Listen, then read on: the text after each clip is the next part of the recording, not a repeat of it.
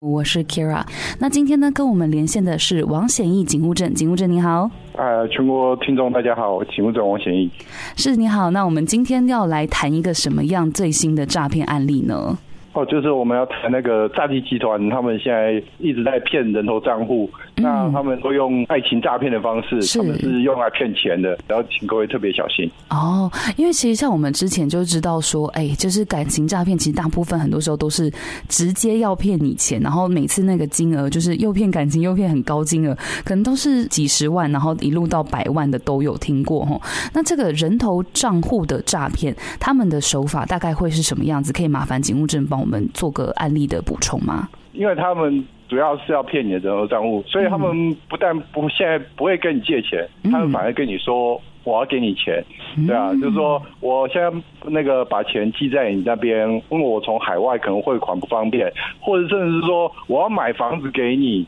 然后可能要那个要贷款，然后怎么样，然后。就需要你汇款方面的协助，然后他就会请你，请你再转给另外一个什么金管会的专员啊，然后什么那个来帮忙汇款，然后他他就会叫你把你的提款卡寄出来，然后跟你讲密码，然后反正就是要骗你的人头账户就对了，就变成现在是他不跟你借钱，反而是用利益啊，用用给你钱或帮帮你买房子，然后用再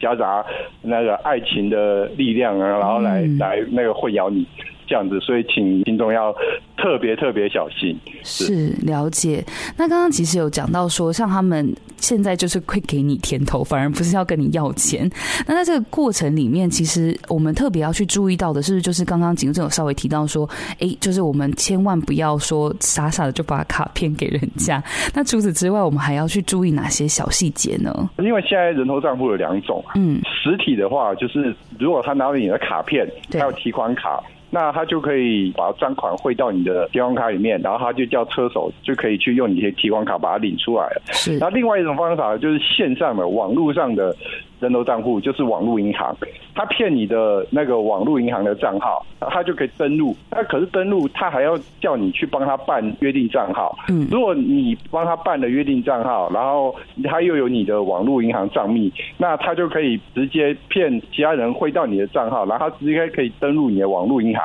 然后把钱转到你帮他指定办的约定账户去，所以呃，我们的听众要小心，他骗的手法现在很多种，有爱情啊，嗯，然后或者借钱啊，是，或者是打工，反正。都有可能。如果说就是我刚刚讲那两种方法，如果他跟你要你的卡片、跟你密码，或者要你的网银，或叫你去办约定转账，就要特别注意。是了解，所以就包括说，其实里面很重要，就是第一个，当然我们很基本，刚才已经提过这个不要寄出卡片，然后另外一个就是约定账号这个转账这个部分，然后还有包括说你的账号密码这一块，你自己都要保护好。网络银行，网络银行，网络银行是了解。那其实我其实蛮好奇的，因为过往他们都直接骗钱。那现在是变成骗人头账户，呃，所以骗人头账户现在是非常的值钱，是吗？人头账户是他们必须的工具啊，因为他们骗你钱，他们骗到你的钱只有两种，第一个叫车手去当面跟你拿，嗯，要不然第二种当然就是要透过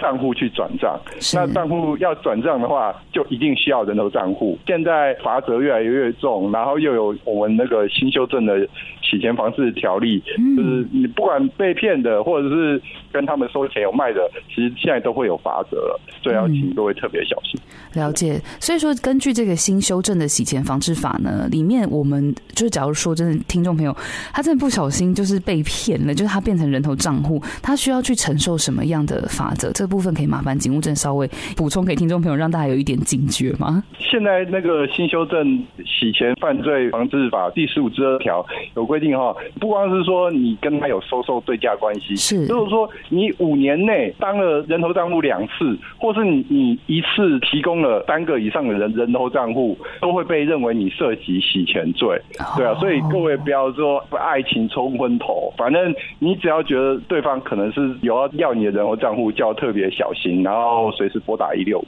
嗯，完全理解。好的，今天非常感谢王显毅警务证来帮我们做这个很重要的人头账户相关的补充哦，请大家一定要特别注意。感谢您。好，谢谢谢谢大家，谢谢各位听众。好，拜拜。